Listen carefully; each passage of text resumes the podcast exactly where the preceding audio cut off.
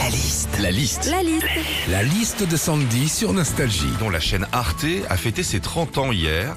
Sandy, toi qui regardes Arte, mais j'ai envie de dire en boucle, Mhm. raconte-nous ce qu'on peut y voir. Eh ben alors déjà Philippe hier hein, moi quand j'ai vu écrit dans la presse Arte fête ses 30 ans et se met sur son 31 je me suis dit ah ouais donc grosse grosse stuff sur la chaîne hein.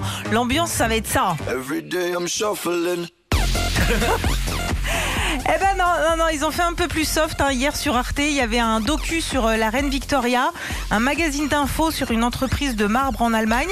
Et puis, euh, ah si, si, si, si, en fin de journée, il y avait un truc un peu foufou quand même, hein. un reportage sur les légumes farcis en Jordanie. hein.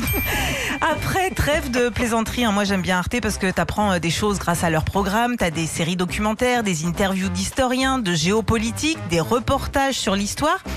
Bref, regardez Arte, c'est bon pour la santé parce que c'est la seule chaîne télé qui permet de préserver les derniers neurones qui te restent. hein. Enfin, faut pas oublier que la chaîne Arte, c'est une chaîne franco-allemande. Et quand il passe un film, bah, c'est en allemand. hein. Par exemple, Les Visiteurs, ça devient Der Visitor.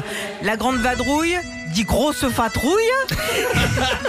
Et puis le film culte, bien sûr, hein, euh, Bienvenue chez les Ch'tis, qui donne euh, Willkommen im der avec euh, Gunther Boone et Helmut Merad. hein.